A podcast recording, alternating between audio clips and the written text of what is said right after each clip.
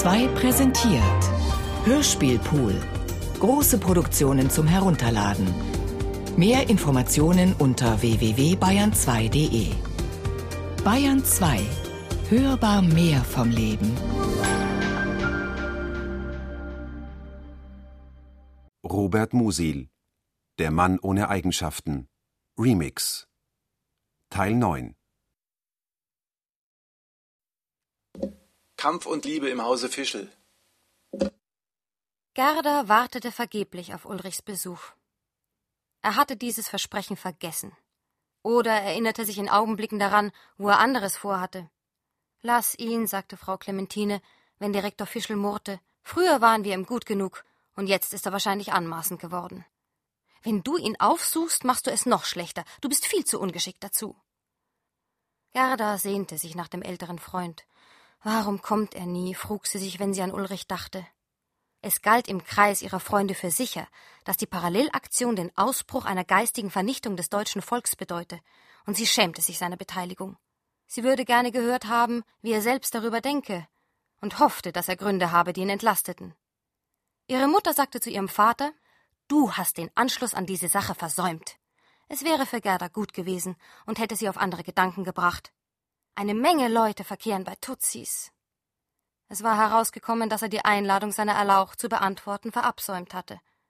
Er hatte zu leiden. Die jungen Leute, die Gerda ihre Freundgeister nannte, hatten sich in seinem Haus festgesetzt wie die Freier der Penelope und berieten darin, was ein junger und deutscher Mensch angesichts der Parallelaktion zu tun habe. Ein Finanzmann muss unter Umständen den Sinn eines Mäzens zeigen, verlangte Frau Clementine von ihm, wenn er heftig beteuerte, dass er Hans Sepp, den Seelenführer Gerdas, nicht für sein gutes Geld als Hauslehrer aufgenommen habe, damit nun das daraus entstünde. Denn so war es. Hans Sepp, der Student, der nicht die geringste Aussicht auf eine Versorgung bot, war als Lehrer ins Haus gekommen und hatte sich durch nichts als die darin herrschenden Gegensätze zum Tyrannen aufgeworfen.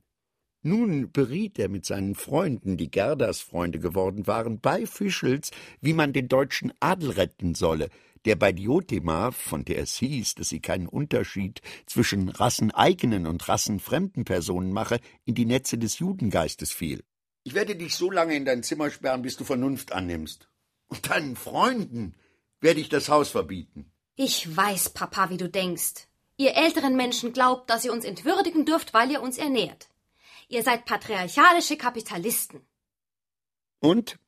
Wovon wolltest du leben, wenn ich nicht Kapitalist wäre? fragte der Herr des Hauses.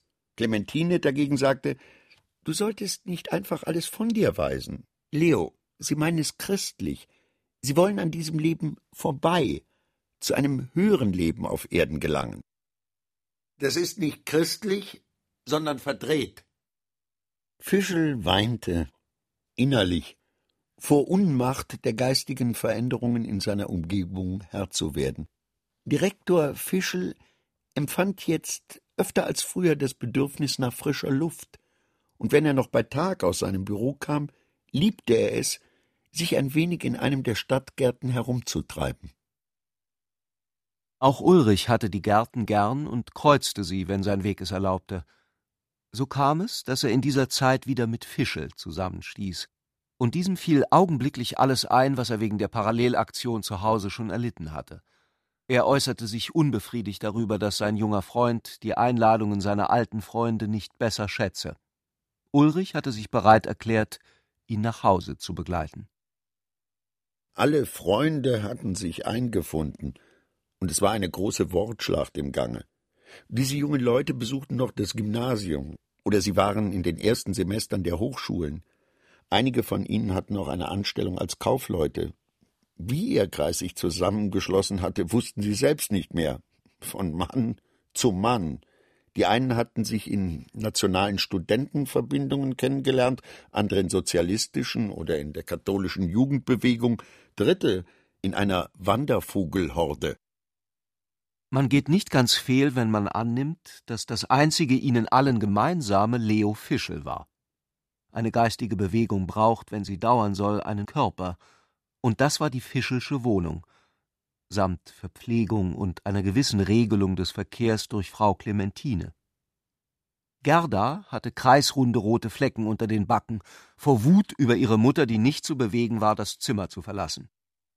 Als Leo Fischel mit Ulrich die Wohnung betreten hatte, machte sie Hans Sepp heimlich bittende Zeichen, dass er abbrechen möge, und Hans sagte versöhnlich Menschen unserer Zeit gelingt es doch überhaupt nicht, etwas Großes zu schaffen, womit er die Sache auf eine unpersönliche Formel gebracht zu haben glaubte.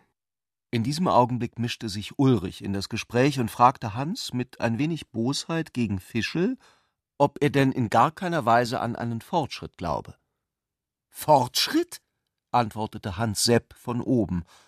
Vergleichen Sie bloß, was für Menschen vor hundert Jahren da gewesen sind, ehe es zum Fortschritt kam. Beethoven, Goethe, Napoleon, Hebbel. Hm, meinte Ulrich. Der letzte war vor hundert Jahren gerade ein Säugling. Zahlengenauigkeit verachten die jungen Herrschaften. Ulrich ging nicht darauf ein.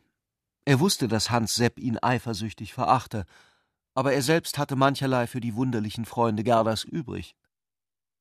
Leo Fischel fand, dass Ulrich mit diesem respektlosen Jungen sich viel zu sehr einlasse. Er verschanzte sich hinter einer Zeitung, die er aus der Tasche zog. Ist das moderne Bürgerhaus mit sechs Zimmerwohnung, Dienstbotenbad, Vacuum Cleaner und so weiter, wenn man es mit den alten Häusern vergleicht, die hohe Zimmer und schöne Gewölbe haben, ein Fortschritt oder nicht? Nein, schrie Hans Sepp. Ist das Flugzeug ein Fortschritt gegenüber der Postkutsche? Ja, schrie Direktor Fischel. Ich denke, jeder Fortschritt ist zugleich ein Rückschritt. Es gibt Fortschritt immer nur in einem bestimmten Sinn, und da unser Leben im Ganzen keinen Sinn hat, hat es im Ganzen auch keinen Fortschritt. Der Kreis blieb reglos, wie ein gespannter Bogen. Ulrich hatte das Gespräch gelähmt, aber nicht die Angriffslust. Aber für Ihre Denkweise bleibt immer nur eine Summe oder eine Bilanz platzte Hans Sepp heraus. Sie glauben gerade so an den bürgerlichen Fortschritt wie Direktor Fischel. Nur drücken Sie das möglichst verwickelt und pervers aus, damit man Ihnen nicht darauf kommen soll. Hans hatte die Meinung seiner Freunde ausgesprochen. Sie sollten Ihre Examen machen. Das wäre ein Fortschritt. Leo Fischel hatte es sich nicht versagen können, das zu bemerken. In diesem Augenblick flog das Zimmer in die Luft. Frau Clementine warf ihrem Gatten einen beschwörenden Blick zu. Gerda suchte Hans zuvorzukommen, und Hans rang nach Worten, die sich schließlich wieder auf Ulrich entluden. Seien Sie sicher, rief er ihm zu. Im Grunde denken auch Sie nicht einen einzigen Gedanken, den nicht Direktor Fischel denken könnte. Die Versuchung. Warum schreiben Sie nicht ein Buch über Ihre Anschauungen? Sie könnten vielleicht sich und uns damit helfen. Aber wie komme ich denn dazu, ein Buch schreiben zu müssen? Mich hat doch eine Mutter geboren und kein Tintenfass. Moosbruckers Auflösung und Aufbewahrung. Moosbrucker saß noch immer im Gefängnis und wartete auf die Wiederholung seiner Untersuchung durch die Irrenärzte. Das ergab eine geschlossene Menge von Tagen. Der Einzelne trat wohl hervor, wenn er da war, aber er sank schon gegen Abend wieder in die Menge zurück. Er wollte nicht mehr wissen, was draußen vor sich ging. Irgendwo war Krieg, irgendwo war eine große Hochzeit. Der König von Belutschistan kommt jetzt an, dachte er. Überall exerzierten die Soldaten, wandelten die Huren, standen die Zimmerleute in den Dachstühlen. In den Wirtshäusern von Stuttgart quoll das Bier aus den gleichen krummen gelben Hähnen wie in Belgrad. Wenn man wandert, fragt einen überall der Gendarm nach den Papieren. Man hatte sechs Quadratmeter der weiten Welt ausgewählt und Moosbrucker ging darauf hin und her. Das Denken der gesunden, nicht eingesperrten Menschen glich übrigens sehr dem seinen. Obgleich sie vor kurzem noch lebhaft von ihm beschäftigt worden waren, hatten sie ihn rasch vergessen. So saß er als die wilde, eingesperrte Möglichkeit einer gefürchteten Handlung wie eine unbewohnte Koralleninsel inmitten eines unendlichen Meeres von Abhandlungen, das ihn unsichtbar umgab. Die Aussprache. Als Ulrich bei Diotima eintraf, meldete ihm Rachel beim Öffnen, dass die gnädige Frau nicht zu Hause, aber Dr. Arnheim hier sei und auf sie warte. Ich wollte Ihnen einen Vorschlag machen. Und ohne ihm Zeit zum Widerstand zu lassen, fuhr er fort. Damit Sie Ihr Misstrauen gegen mich aufgeben, das mich offen gestanden kränkt. Ich möchte Sie sogar für mich gewinnen. Haben Sie eine Vorstellung davon, wie ein großes Wirtschaftsunternehmen innen aussieht?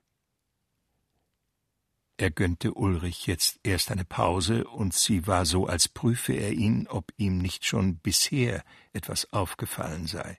Verzeihen Sie, entgegnete Ulrich, ich habe über Ihre Worte nachgedacht. Und als täte er es noch, fügte er hinzu, ich würde gerne wissen, ob Sie es für eine zeitgemäße Indirektheit und Bewusstseinsteilung halten, wenn man der Seele einer Frau mystische Gefühle einflößt, während man es für das Vernünftigste hält, ihrem Gatten ihren Körper zu überlassen. Arnheim verfärbte sich ein wenig bei diesen Worten, aber er verlor nicht die Beherrschung der Lage. Er erwiderte ruhig Ich weiß nicht mit Sicherheit, was Sie meinen. Aber wenn Sie von einer Frau sprechen würden, die Sie lieben, könnten Sie das nicht sagen. Denn die Gestalt der Wirklichkeit ist immer reicher als die Linienführung der Grundsätze. Er war vom Fenster weggegangen und lud Ulrich zum Sitzen ein. Sie geben sich nicht leicht gefangen, fuhr er in einem Ton fort, der sowohl von Anerkennung wie von Bedauern etwas hatte. Aber ich weiß, dass ich für Sie mehr ein feindliches Prinzip als einen persönlichen Gegner bedeute. Und die erbittertsten Gegner des Kapitalismus sind im Geschäft nicht selten seine besten Diener. Ich darf mich sogar selbst dazu rechnen. Ich schlage Ihnen vor, treten Sie in die Unternehmungen meiner Firma ein. Arnheim legte ihm in majestätischer Freundlichkeit den Arm auf die Schulter. Verzeihen Sie mir, wenn ich vielleicht etwas viel gesagt habe. Es war eine Stimmung der Einsamkeit. Die Wirtschaft kommt zur Macht, und was fangen wir mit der Macht an? Fragt man sich manchmal. Nehmen Sie es mir nicht übel. Aber im Gegenteil, versicherte Ulrich, ich habe mir vorgenommen, Ihren Vorschlag ernst zu überlegen. Die beiden Bäume des Lebens und die Forderung eines Generalsekretariats der Genauigkeit und Seele. Es waren an diesem Abend nicht mehr so viele Gäste im Hause Tutsi gewesen wie früher. Die Beteiligung an der Parallelaktion ließ nach. Darum bemerkte Ulrich mit Schreck, als er wieder auftauchte, dass die Zimmer fast leer waren – und kurze Zeit danach befand sich der engste Kreis allein in den verlassenen Räumen, bloß durch Sektionschef Tutsi erweitert, der inzwischen nach Hause gekommen war. Es wurde noch einmal die ganze Geschichte der Vorschläge wiederholt, die der Parallelaktion einen Inhalt hätten geben sollen.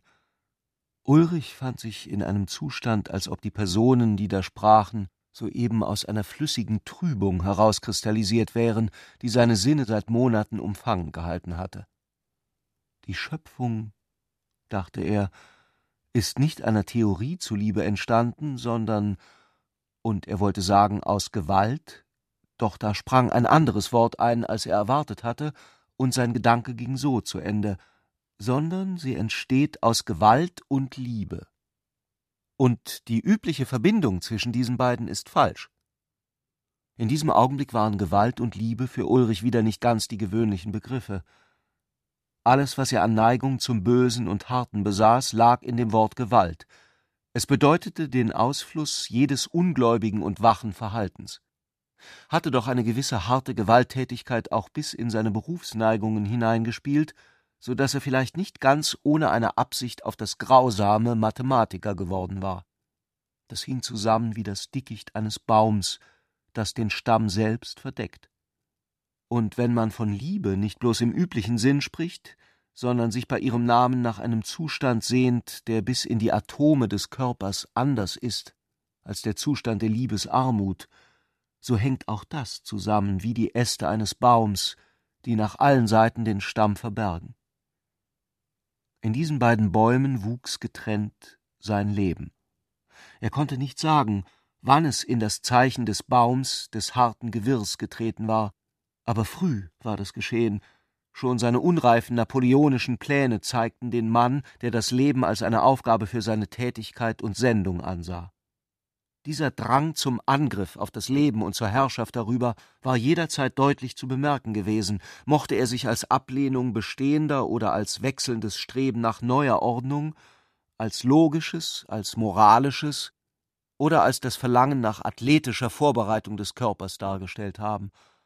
Und alles, was Ulrich im Lauf der Zeit Essayismus und Möglichkeitssinn und fantastische, im Gegensatz zur pedantischen Genauigkeit genannt hatte, die Forderungen, dass man Geschichte erfinden müsste, dass man Ideen statt Weltgeschichte leben sollte, dass man sich dessen, was sich nie ganz verwirklichen lässt, zu bemächtigen und am Ende vielleicht so zu leben hätte, als wäre man kein Mensch, sondern bloß eine Gestalt in einem Buch. Alle diese wirklichkeitsfeindlichen Fassungen besaßen das Gemeinsame, dass sie auf die Wirklichkeit mit einer schonungslosen Leidenschaftlichkeit einwirken wollten. Schatten und traumhafter waren die Zusammenhänge im anderen Baum, in dessen Bild sich sein Leben darstellte. Bei allem, was er unternahm, war er sich schließlich wie der Gefangene von Vorbereitungen vorgekommen, die nicht zu ihrem eigentlichen Ende kamen, und im Verlauf der Jahre war seinem Leben darüber das Gefühl der Notwendigkeit ausgegangen wie das Öl in einer Lampe.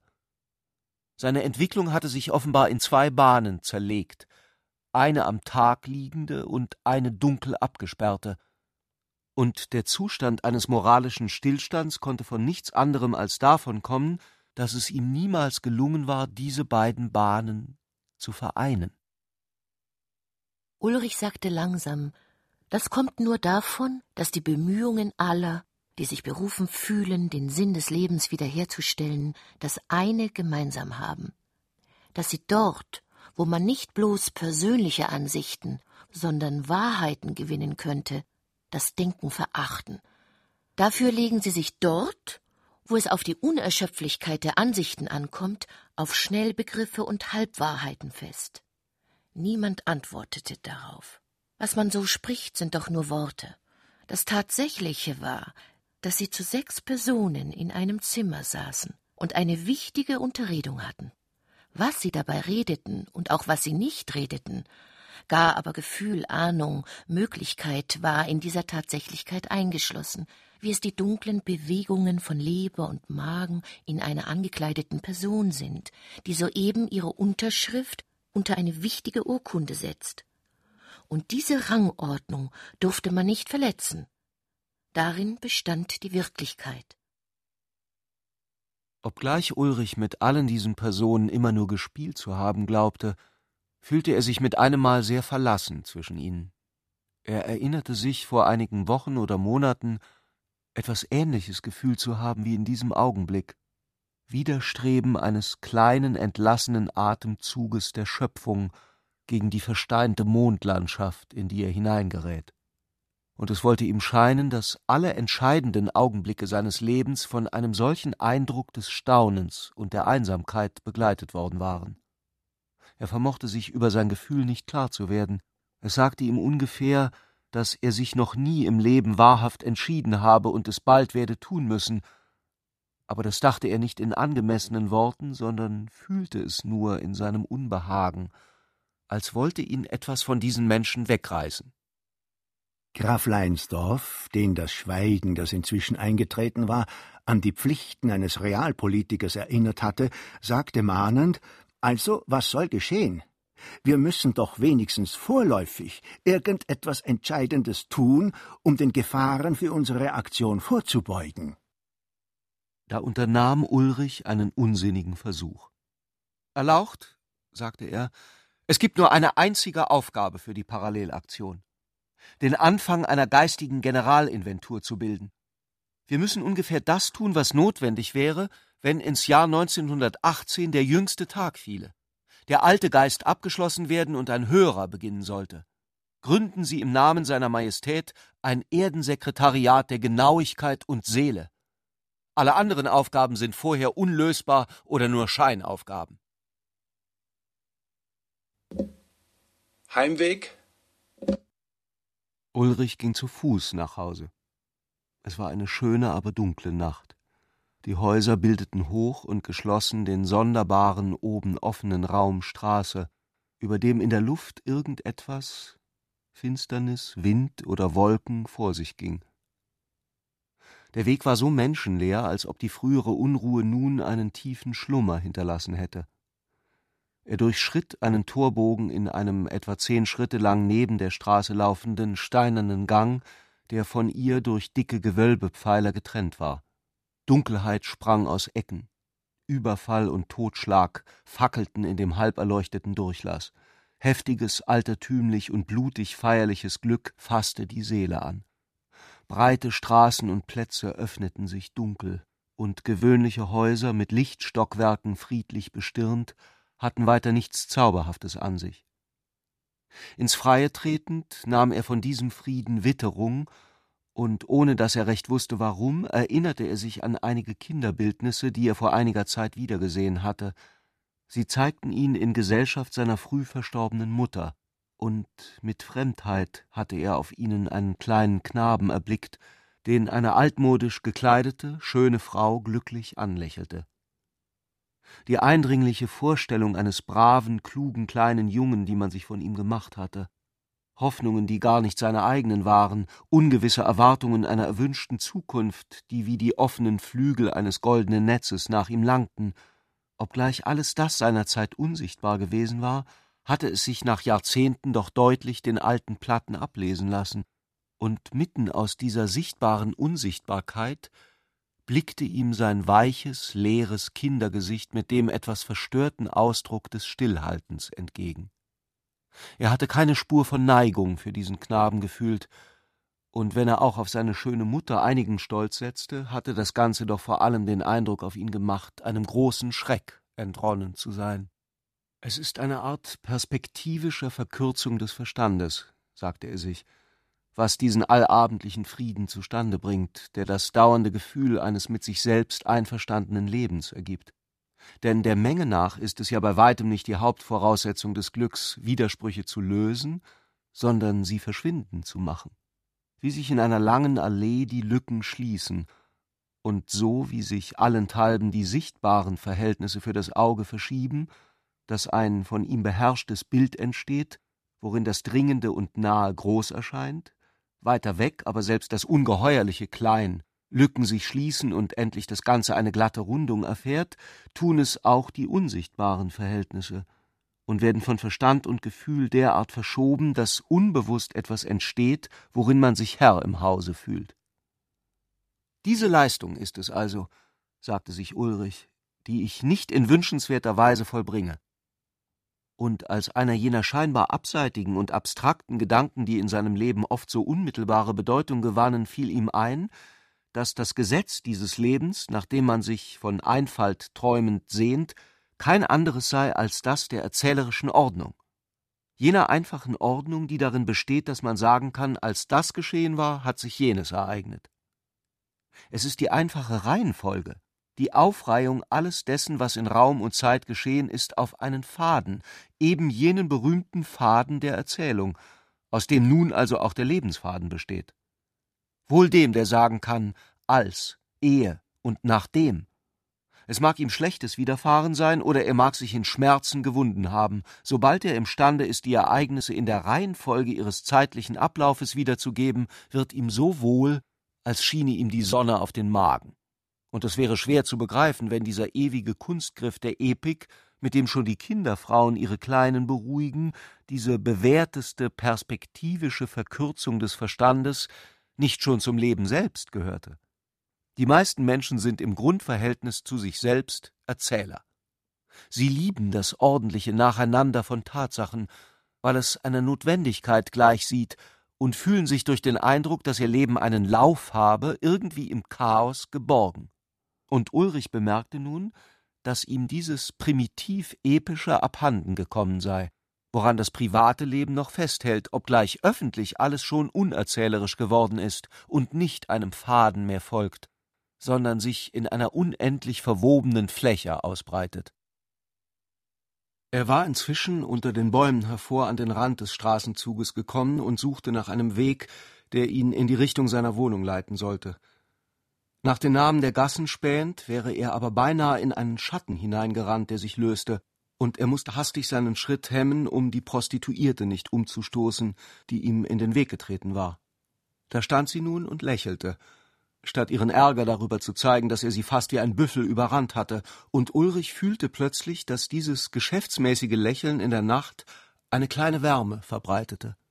Sie sprach ihn mit den abgegriffenen Worten an, die locken wollen und wie der schmutzige Rest von allen Männern sind.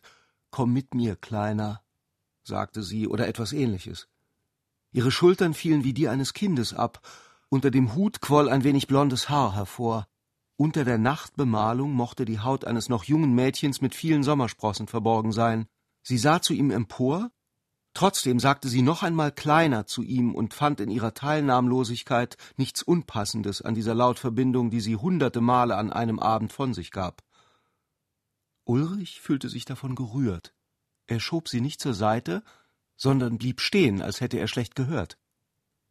Da hatte er unerwartet eine Freundin gefunden, die sich ihm für eine kleine Vergütung ganz zur Verfügung stellte. Sie wird sich bemühen, liebenswürdig zu sein und alles zu vermeiden, was ihm missfallen könnte, und er brachte es nicht über sich, die kleine Person ganz zu enttäuschen, die darauf wartete, dass er in das Geschäft einschlage. Er bemerkte, dass es ihn nach ihrer Zuneigung verlange, aber ungeschickt genug, statt einfach ein paar Worte in ihrer Berufssprache mit ihr zu wechseln, griff er in die Tasche, drückte eine Geldnote, die ungefähr dem Werte eines Besuchs entsprach, dem Mädchen in die Hand und ging weiter. Diese Begegnung blieb noch eine Weile lebendig, als wäre sie ein zartes Idyll von einer Minute Dauer gewesen. Schon während Ulrich mit dem Mädchen sprach, hatte ihn eine sehr naheliegende Gedankenverbindung an Moosbrugger erinnert. Moosbrugger, der krankhafte Komödiant, der Prostituiertenjäger und Vertilger, der durch jene Unglücksnacht genau so gegangen war wie er heute. Als die kulissenhafte Unsicherheit der Straßenwände einen Augenblick stillhielt, war er auf das unbekannte Wesen gestoßen, das ihn in der Mordnacht bei der Brücke erwartete. Ulrich glaubte einen Augenblick es sich vorstellen zu können, sein Herz zog sich zusammen, aber das Vorstellen verwirrte sich dabei in einer unbegrenzten Erweiterung und hörte alsbald in einer Art fast entmachtender Wollust auf. Er suchte sich zu ernüchtern. Er hatte offenbar so lange an einem Leben ohne innere Einheit festgehalten, dass er nun sogar einen Geisteskranken um seine Zwangsvorstellungen und den Glauben an seine Rolle beneidete. Aber Moosbrugger lockte ja nicht nur ihn, sondern alle andere Menschen auch. Er hörte in sich Arnheims Stimme fragen, würden sie ihn befreien? Und sich antworten, nein, wahrscheinlich nein, tausendmal nein, fügte er hinzu. Flüchtig erinnerte er sich an die Auffassung, dass solche Unglücksgeschöpfe die Verkörperung unterdrückter Triebe seien, an denen alle teilhaben. Die Fleischwerdung ihrer Gedankenmorde und Fantasieschändungen so mochten dann die, die daran glaubten, in ihrer Art mit ihm fertig werden und ihn zur Wiederherstellung ihrer Moral justifizieren, nachdem sie sich an ihm gesättigt hatten.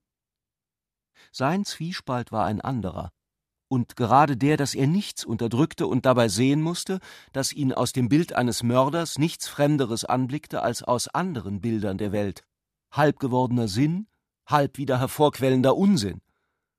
Ein entsprungenes Gleichnis der Ordnung, das war Moosbrugger für ihn. Und plötzlich sagte Ulrich Alles das? und machte eine Bewegung, als würde er etwas mit dem Handrücken zur Seite schleudern. Alles das muss entschieden werden. Er wollte nicht mehr im Einzelnen wissen, was alles das sei.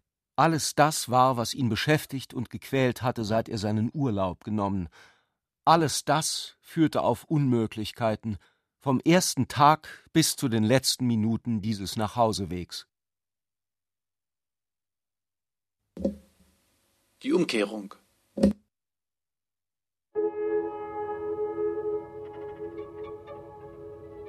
Als Ulrich seine Wohnung betrat, lag Clarisse auf einem Divan, etwas zur Seite gedreht und die Beine an den Leib gezogen.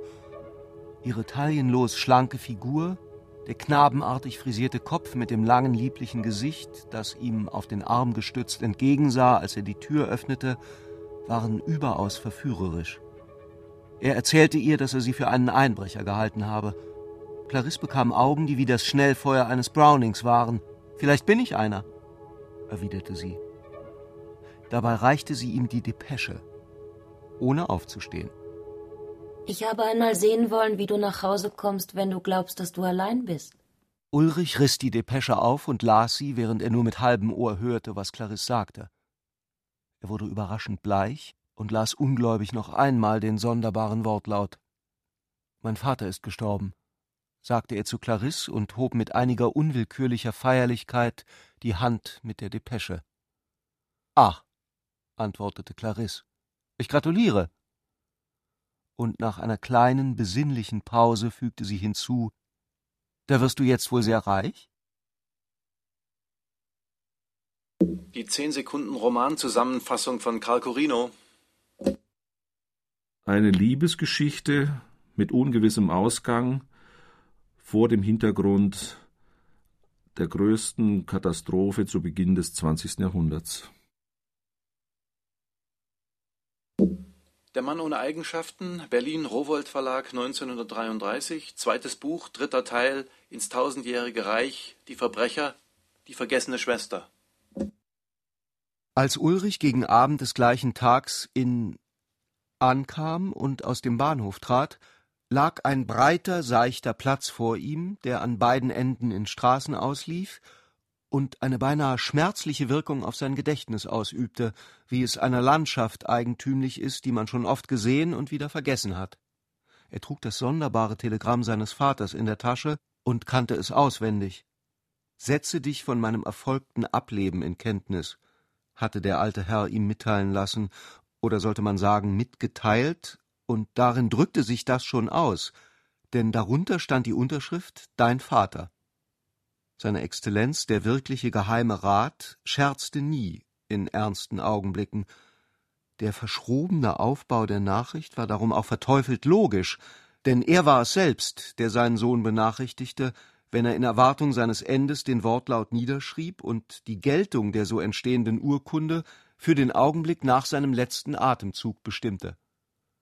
Ja, man konnte den Tatbestand vielleicht gar nicht richtiger ausdrücken, und doch flatterte von diesem Vorgang, worin die Gegenwart eine Zukunft zu beherrschen versuchte, die sie nicht mehr zu erleben vermochte, ein unheimlicher Leichenhauch zornig verwesten Willens zurück. Bei diesem Verhalten, das ihn auch an den geradezu sorgfältig unausgewogenen Geschmack kleiner Städte erinnerte, dachte Ulrich nicht ohne Besorgnis an seine in der Provinz verheiratete Schwester, der er nun wohl in wenigen Minuten begegnen sollte. Er hatte schon während der Reise an sie gedacht, denn er wusste nicht viel von ihr. Von Zeit zu Zeit waren mit den Briefen seines Vaters ordnungsgemäße Familiennachrichten zu ihm gelangt, etwa Deine Schwester Agathe hat geheiratet, woran sich ergänzende Angaben schlossen, da Ulrich damals nicht hatte nach Hause kommen können. Und wohl ein Jahr später hatte er schon die Todesanzeige des jungen Gatten erhalten, und drei Jahre darauf war es gewesen, dass die Mitteilung, deine Schwester Agathe hat sich entschlossen, wieder zu heiraten, eintraf. Bei dieser zweiten Hochzeit vor fünf Jahren war er dann dabei gewesen, aber er erinnerte sich nur, dass diese Tage wie ein Riesenrad aus lauter Weißzeug waren, das sich unablässig drehte. Und an den Gatten erinnerte er sich, der ihm missfiel. Agathe musste damals 22 Jahre alt gewesen sein, er selbst 27, und er hatte sie seit jener Zeit weder wiedergesehen noch einen Brief mit ihr gewechselt. Und während er von solchen Fragen beschäftigt wurde, war Ulrich langsam in die fremd vertraute Stadt hineingegangen, die sich vor ihm auftat. Er ließ einen Wagen mit seinem Gepäck und mit dem alten Diener folgen, der ihn abgeholt hatte. An einer bestimmten Stelle, deren sie sich früher entsannen als er, bogen Ulrichs Füße mit ihm vom Hauptweg ab, und er fand sich dann nach kurzer Zeit in einer schmalen, nur von zwei Gartenmauern gebildeten Gasse. Schräg stand dem Kommenden das knapp zweistöckige Haus mit dem höheren Mittelbau gegenüber, den alten Pferdestall zur Seite, und noch immer an die Mauer des Gartens gedrückt stand das kleine Häuschen, wo der Diener mit seiner Frau wohnte. Der Diener meldete ihm, dass die gnädige Frau Migräne gehabt und sich nach Tisch zurückgezogen hätte, mit dem Auftrag, sie zu wecken, wenn der Herr Doktor käme. Unwillkürlich blickte Ulrich zu den Fenstern hinauf, in der Vermutung, es könnte Agathe dahinter stehen und sein Kommen mustern. Ob sie wohl angenehm sei, fragte er sich und stellte unbehaglich fest, dass der Aufenthalt recht misslich sein werde, wenn sie ihm nicht gefalle.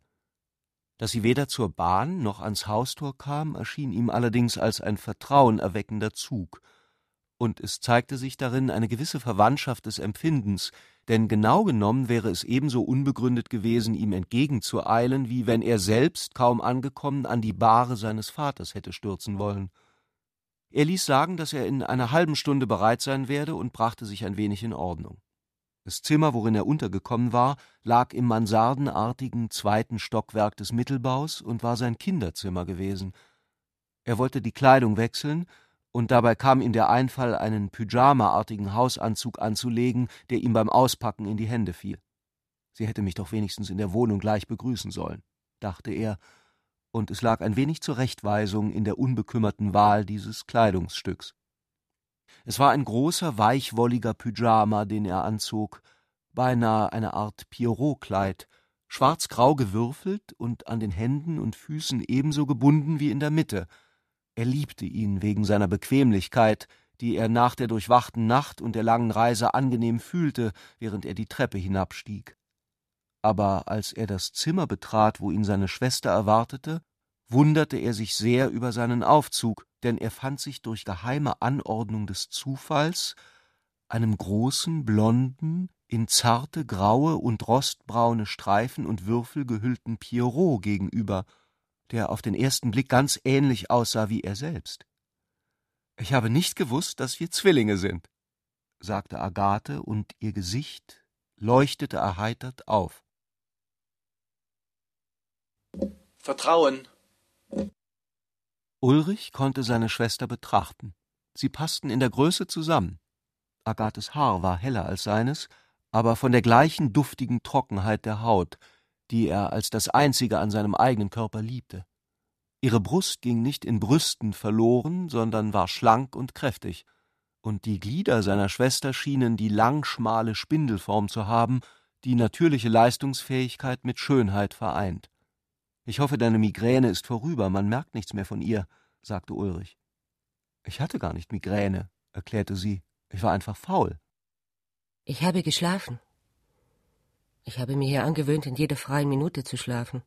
Ich bin überhaupt faul. Ich glaube, es ist Verzweiflung. Und als ich die Nachricht empfing, dass du kämst, sagte ich mir, hoffentlich werde ich jetzt zum letzten Mal schläfrig sein. Und da gab ich mich eine Art Genesungsschlaf hin. Wie kommt es, dass du dich auch so angezogen hast? Ich habe es mir nicht klar gemacht, erwiderte Herr Gatte. Ich dachte, dass es nett sei. Es ist sehr nett, meinte Ulrich lachend. Geradezu ein Taschenspielerstück des Zufalls. Vaters Tod hat auch dich, wie ich sehe, nicht sehr erschüttert? Agathe hob langsam ihren Körper auf die Fußspitzen und ließ ihn ebenso wieder sinken. Ist dein Mann auch schon hier? Professor Hagauer kommt erst zum Begräbnis. Sie schien sich der Gelegenheit zu erfreuen, den Namen so förmlich aussprechen und von sich wegstellen zu können wie etwas Fremdes. Sie sahen einander an, und dann gingen sie, wie es die sittliche Gewohnheit nahelegt, in das kleine Zimmer, wo sich der Tote befand. Es war satt von Schwarz, Blumen und brennende Kerzen leuchteten und rochen darin. Die zwei Pierrots standen hoch aufgerichtet vor dem Toten und schienen ihm zuzusehen. Ich werde nicht mehr zu Hagauer zurückkehren, sagte Agathe, damit es gesagt sei. Man konnte fast auf den Gedanken kommen, dass es auch der Tote hören solle. Der lag auf seinem Sockel, wie er es angeordnet hatte. Im Frack, das Bahrtuch bis zur halben Höhe der Brust, darüber das steife Hemd hervorkam, die Hände gefaltet ohne Kruzifix, die Orden angelegt. Ich hätte es gern gehabt, dass du schon früher kämst, aber Papa hat es nicht erlaubt. Ich glaube, es wäre ihm peinlich gewesen, unter deinen Augen zu sterben. Ich lebe schon zwei Wochen hier, es war entsetzlich. Als wir den Raum verließen, blieb Agathe noch einmal stehen. Ich überfalle dich mit etwas. Ich habe mir gerade während Vaters Krankheit vorgenommen, dass ich unter keinen Umständen zu meinem Mann zurückkehre. Der Bruder sah seine Schwester fragend an. Aber sie schüttelte heftig den Kopf. Oh nein, was du denkst, ist es nicht. Niemand Dritter ist im Spiel, erwiderte sie. Damit war dieses Gespräch vorläufig zu Ende. Agathe schien es für aussichtslos zu halten, ihren Entschluss vernünftig zu erklären. Ihre Ehe befand sich, was man von einem Charakter wie Hagauer auch nicht anders erwarten durfte, in vollkommenster äußerer Ordnung. Keine Exzesse, nicht Trunk noch Spiel. Wenn du ihn also einfach grundlos verlässt, sagte Ulrich, wird die Ehe auf dein Verschulden geschieden werden. Vorausgesetzt, dass er klagt. Er soll klagen, verlangte Agathe. Vielleicht wäre es gut, ihm einen kleinen Vermögensvorteil einzuräumen, wenn er in eine einvernehmliche Lösung willigt. Ich habe nur das mit mir genommen, was man für eine dreiwöchige Reise braucht und ein paar kindische Dinge und Erinnerungen aus der Zeit vor Hergauer. Alles andere soll er zurückbehalten, ich mag es nicht. Aber er soll nicht den kleinsten Vorteil in Zukunft von mir haben. Diese Sätze rief sie wieder überraschend heftig aus. Man konnte es vielleicht so verstehen, dass Agathe sich dafür rächen wolle, diesem Mann in früherer Zeit zu viel Vorteile eingeräumt zu haben. Wann soll er eintreffen? Erst zum Begräbnis. Mehr Zeit nimmt er sich nicht. Aber keinesfalls soll er hier im Haus wohnen. Das gestatte ich nicht. Wie du willst, entschied sich Ulrich unerwartet. Ich werde ihn abholen und vor einem Hotel absetzen. Und dort werde ich ihm also, wenn du es wünschest, sagen, das Zimmer für Sie ist hier gesattelt. Agathe war überrascht und plötzlich begeistert. Das wird ihn furchtbar ärgern, weil es Geld kostet. Und er erwartet sicher, bei uns wohnen zu können. Ihr Gesicht hatte sich augenblicklich geändert und etwas kindlich Wildes zurückgewonnen, wie bei einem Bubenstück. Wie ist denn alles geregelt? fragte ihr Bruder. Gehört dieses Haus dir, mir oder uns beiden? Ist ein Testament da? Papa hat mir ein großes Paket übergeben lassen, worin alles stehen soll, was wir wissen müssen. Sie gingen in das Arbeitszimmer, das zur anderen Seite des Toten lag. Sie glitten wieder durch Kerzenglanz, Blumenduft, durch den Kreis dieser zwei Augen, die nichts mehr sahen. Das Testament fand sich vor, aber sie kehrten mit den Papieren zu ihrem Teetisch zurück, wo sie das Schriftenpaket dann zu öffnen vergaßen. Denn als sie sich niederließen, teilte Agathe ihrem Bruder mit, dass sie so gut wie getrennt von ihrem Mann lebe, wenn auch unter dem gleichen Dach. Sie sagte nicht, wie lange es schon so sei. Ich habe überhaupt nie begriffen, wie du mit einem solchen Mann hast leben können, entgegnete er offen. Agathe meinte, dass der Vater es gewollt habe, und was sie dagegen hätte tun sollen, fragte sie. Aber du warst doch damals schon Witwe und keine unmündige Jungfrau. Wenn ich auch Witwe war, so war ich doch erst neunzehn Jahre alt. Und dann habe ich es eben hier nicht ausgehalten. Aber warum hast du dir nicht einen anderen Mann gesucht? Oder studiert und auf diese Weise ein selbstständiges Leben begonnen? fragte Ulrich rücksichtslos. Agathe schüttelte bloß den Kopf. Ich hab dir schon gesagt, dass ich faul bin. Der Tee, zu dem sie sich getroffen hatten, war in ein unregelmäßiges und vorzeitiges Abendbrot übergegangen, weil Ulrich übermüdet war und darum gebeten hatte, denn er wollte früh zu Bett gehen, um sich für den nächsten Tag auszuschlafen. Nun rauchten sie ihre Zigaretten, ehe sie sich trennten, und er kannte sich in seiner Schwester nicht aus. Sie hatte weder etwas Emanzipiertes noch etwas Bohämhaftes an sich, obgleich sie da in weiten Hosen saß, in denen sie den unbekannten Bruder empfangen hatte. Eher etwas Hermaphroditisches, so kam ihm jetzt vor.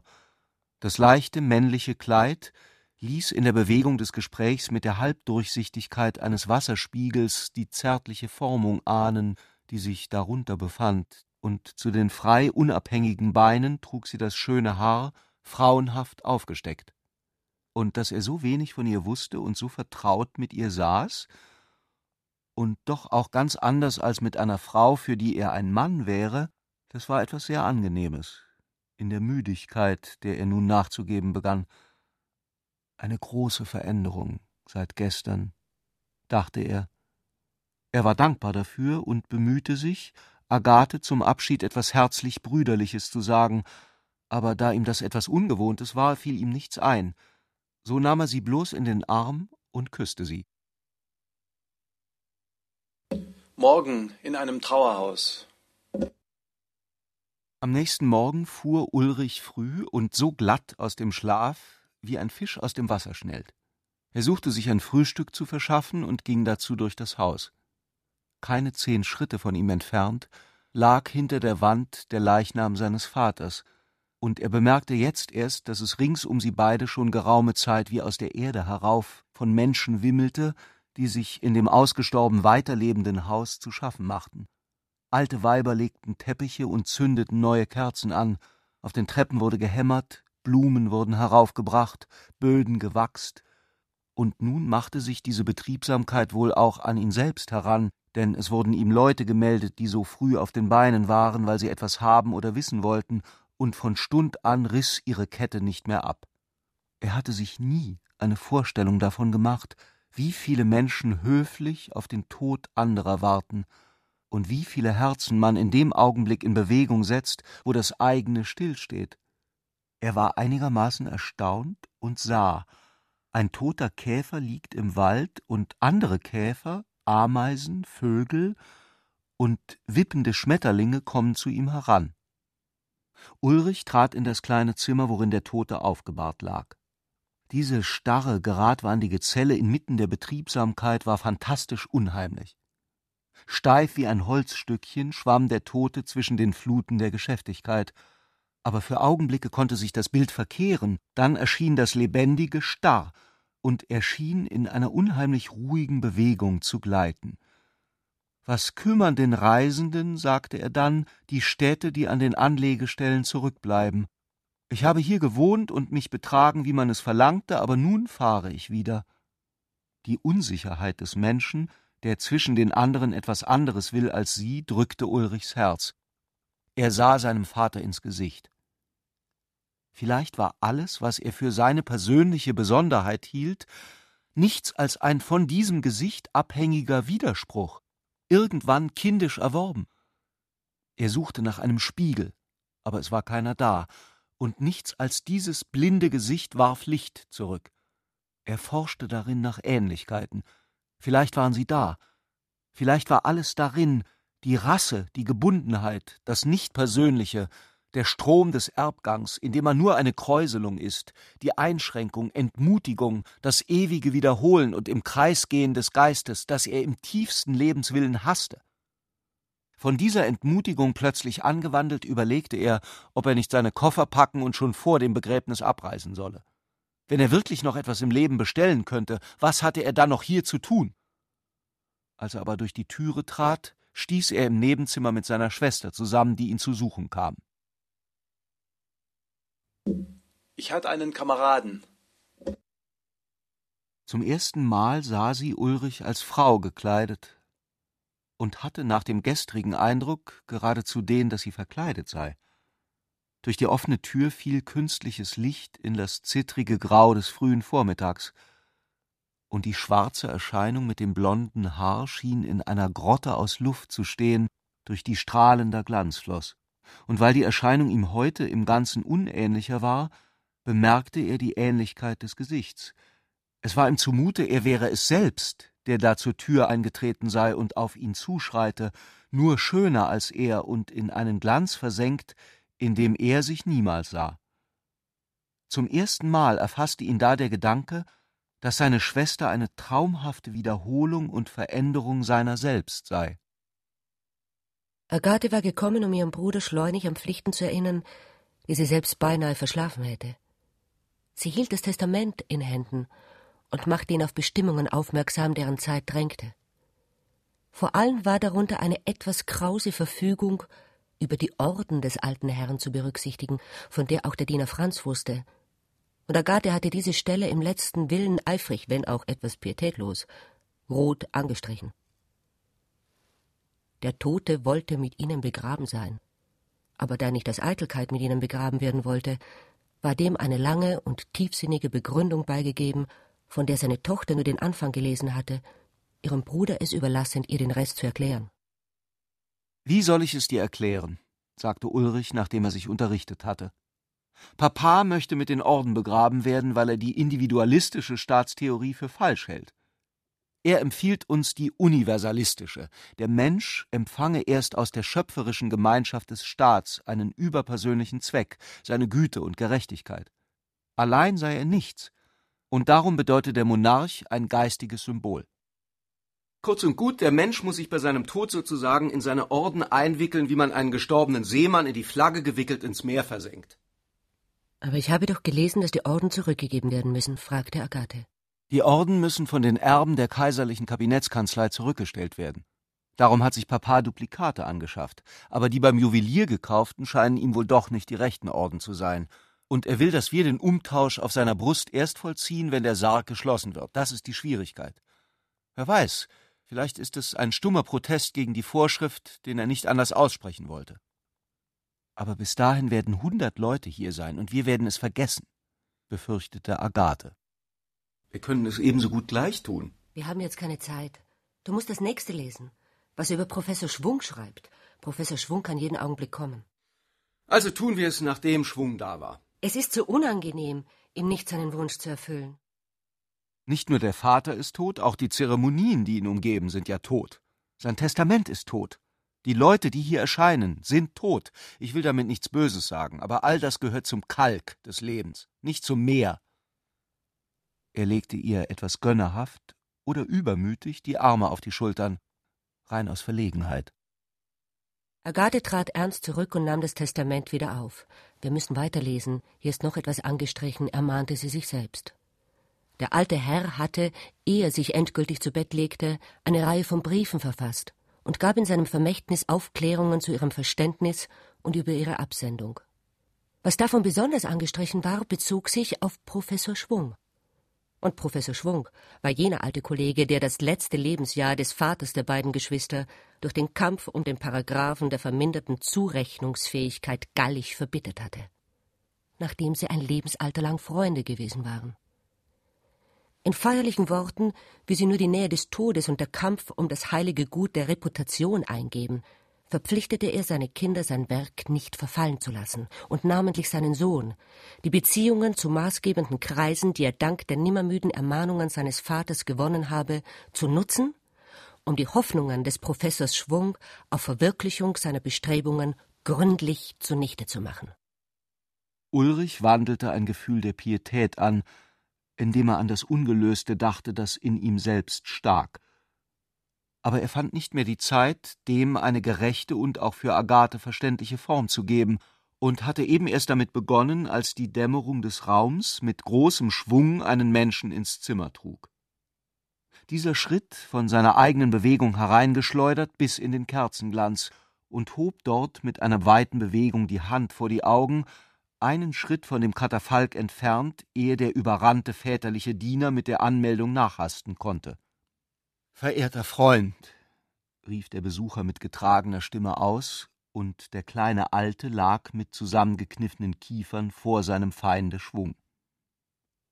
In dieser kalt gewordenen Brust hat die Majestät des Sittengesetzes gelebt. Dann erst wendete er seinen Körper um und schüttelte den Geschwistern die Hände. Aber Ulrich benutzte diese erste Gelegenheit, um sich seines Auftrags zu entledigen. Herr Hofrat und mein Vater sind leider in der letzten Zeit Gegner gewesen, fühlte er vor.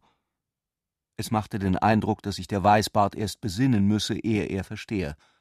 Meinungsverschiedenheiten und nicht der Rede wert, erwiderte er großmütig, den Toten innig betrachtend. Als aber Ulrich höflich beharrte und durchblicken ließ, dass es sich um einen letzten Willen handle, wurde die Lage in dem Zimmer plötzlich gespannt wie in einer Spelunke, wenn das ganze Lokal weiß, jetzt hat einer unter dem Tisch das Messer gezogen und im nächsten Augenblick wird es losgehen. Der Alte hatte es also richtig verstanden, seinem Kollegen Schwung noch im Abscheiden eine Unannehmlichkeit zu bereiten.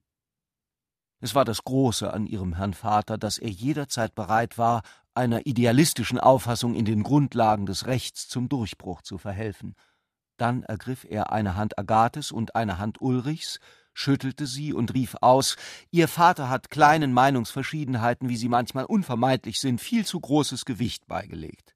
Ich war immer überzeugt, dass er das tun musste, um sich in seinem empfindlichen Rechtssinn keinem Vorwurf auszusetzen. Es werden morgen viele Professoren von ihm Abschied nehmen, aber es wird keiner darunter sein wie er. Sie tun Unrecht. Erinnerst du dich? fragte Nagate nach einer Weile. Wie du einmal, als ich noch recht klein war, beim Spiel mit anderen Buben bis an die Hüften ins Wasser gefallen warst und es hast verbergen wollen? Und bist bei Tisch gesessen mit einer trockenen Oberhälfte, aber am Klappern der Zähne ist die untere Hälfte entdeckt worden? Wenn Ulrich als Knabe aus dem Institut auf Ferien nach Hause gekommen und als der kleine, eingeschrumpfte Leichnam für die beiden noch ein fast allmächtiger Mann war, hatte es sich nicht selten ereignet, dass Ulrich eine Verfehlung nicht anbekennen wollte und sich sträubte, sie zu bereuen. Auf diese Weise hatte er sich auch damals ein tüchtiges Fieber geholt und musste schleunig zu Bett gebracht werden. Und hast nur Suppe zu essen bekommen. Richtig. Die Erinnerung daran, dass er gestraft worden sei, etwas, das ihn gar nichts mehr anging, kam ihm in diesem Augenblick nicht anders vor, als sähe er seine kleinen Kinderschuhe am Boden stehen, die ihn auch nichts mehr angingen. Du hättest schon wegen deines Fiebers nichts als Suppe essen dürfen, wiederholte Agathe. Und trotzdem ist es dir auch noch strafweise verordnet worden. Können die Erinnerungen zweier Menschen, die von einer ihnen beiden bekannten Vergangenheit reden, nicht nur einander ergänzen, sondern auch, ehe sie noch ausgesprochen sind, schon verschmelzen? In diesem Augenblick geschah etwas Ähnliches. Ein gemeinsamer Zustand überraschte, ja verwirrte die Geschwister wie Hände, die unter Mänteln an Stellen hervorkommen, wo man sie nie erwartete und einander unvermutet anfassen. Jeder wusste plötzlich von der Vergangenheit mehr, als er zu wissen vermeint hatte. Dann aber wurde sie ernst und ging die Orden holen. So machten sich die Geschwister also daran, dem letzten Willen ihres Vaters entgegenzuhandeln. Agathe führte es aus. Aber Agathe hatte eine Art Unrecht zu tun, die den Gedanken an Unrecht nicht aufkommen ließ. Die Bewegungen ihres Blicks und ihrer Hände ähnelten dabei denen einer Frau, die einen Kranken versorgt, und zuweilen hatten sie auch das urwüchsig rührende junger Tiere, die in ihrem Spiel einhalten, um sich zu vergewissern, ob ihnen der Herr zusehe. Dieser nahm die abgelösten Orden in Empfang und reichte die Ersatzstücke.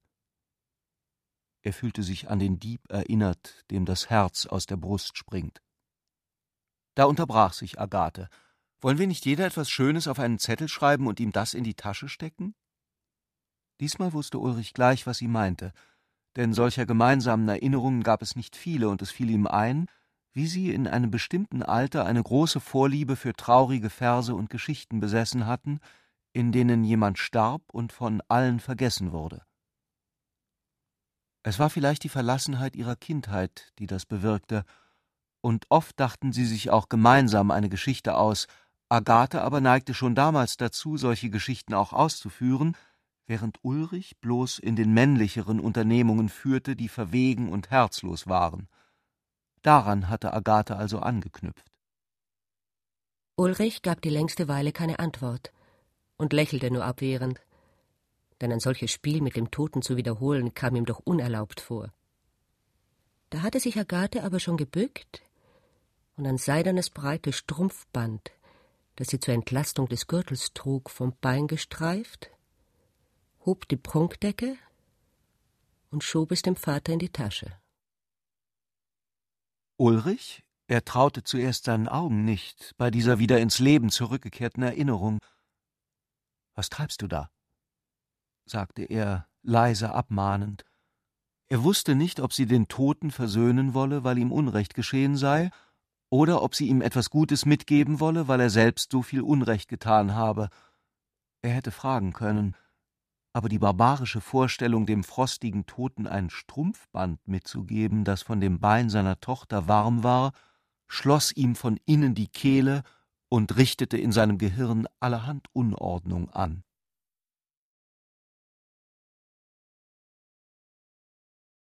Robert Musil Der Mann ohne Eigenschaften Remix Teil 9 Mit Dorothee Hartinger, Ignaz Kirchner, Ulrich Mattes, Josef Bierbichler, Peter Fricke, Angela Winkler, Wolfgang Hübsch, Susanne Wolf, Karl Corino, Uli Meier und Klaus Bulert. Regieassistenz Martin Trauner. Ton und Technik Hans Scheck, Wilfried Hauer, Susanne Herzig und Angelika Haller. Wissenschaftliche Beratung Walter Fanta. Konzept und Skript Katharina Agathos und Herbert Kapfer. Skript und Regie Klaus Bulert. Produktion Bayerischer Rundfunk 2004